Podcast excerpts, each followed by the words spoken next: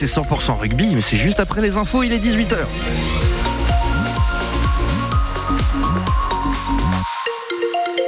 Information présentée par Céline Arnal ce soir. Bonsoir Céline. Bonsoir David, bonsoir à tous. Vous savez pas quoi, ça fait deux heures qu'il n'a pas plu à Bayonne. bah attendez cette nuit, vous allez voir. Retour de la pluie, nous annonce Météo France, des averses qui peuvent tomber sur le relief et sur la côte.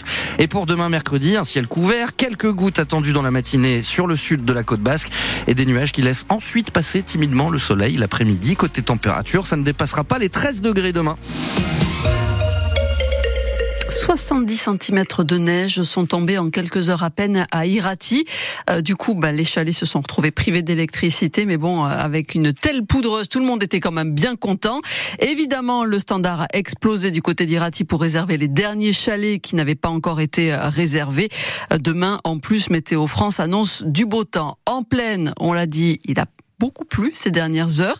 Euh, quelques cours d'eau sont sortis à un tout petit peu de leur lit ce matin. C'était le cas de la Nive à Cambo.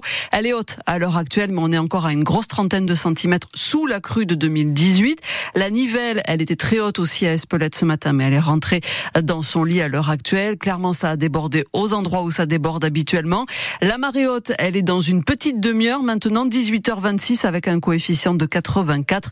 Bien évidemment, vous avez toujours le bon réflexe si vous voyez des choses c'est inondé ou impraticable, vous nous appelez 05 59 59 17 17. Bon, pour les vacanciers qui étaient en pleine ces derniers jours, ça a été un petit peu plus compliqué que ceux qui sont à Irati aujourd'hui. De la pluie, de la pluie, de la pluie et de la pluie. Oui, mais résultat, les musées basques ont fait le plein. ouais, deux fois plus de touristes au château d'Abadia à Andaï par rapport à l'an dernier. Au musée basque à Bayonne, idem. Autant de monde en une semaine qu'en 15 jours l'an passé.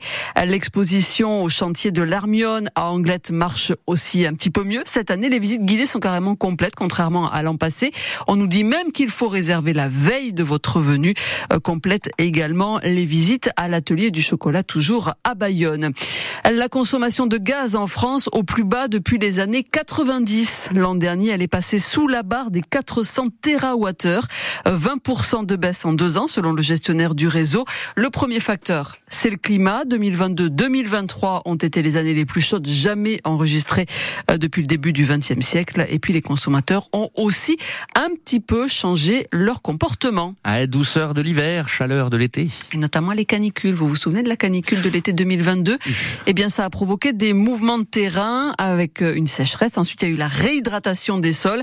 Euh, du coup, Hurte a été reconnu en état de catastrophe naturelle. L'arrêté a été publié euh, samedi au journal officiel. Si vous êtes concerné, vous avez jusqu'au 25 mars pour contacter votre assurance. Arbonne avait fait la même demande, mais n'a pas été retenu par les services de l'État.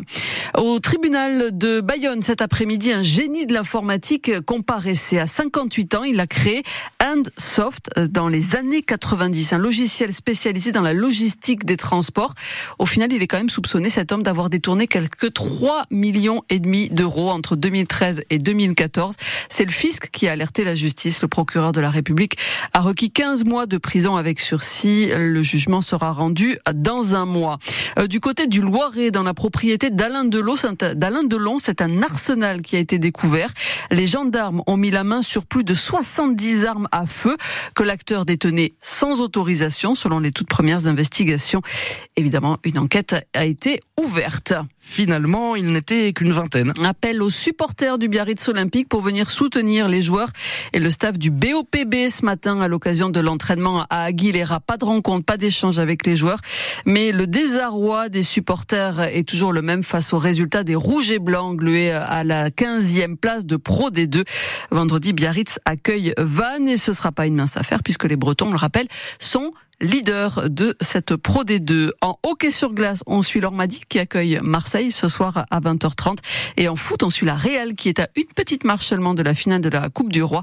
Demi-finale retour contre Mallorca, ça se passe à Anoeta. À l'aller, les deux équipes s'étaient séparées sur un score de 0 à 0.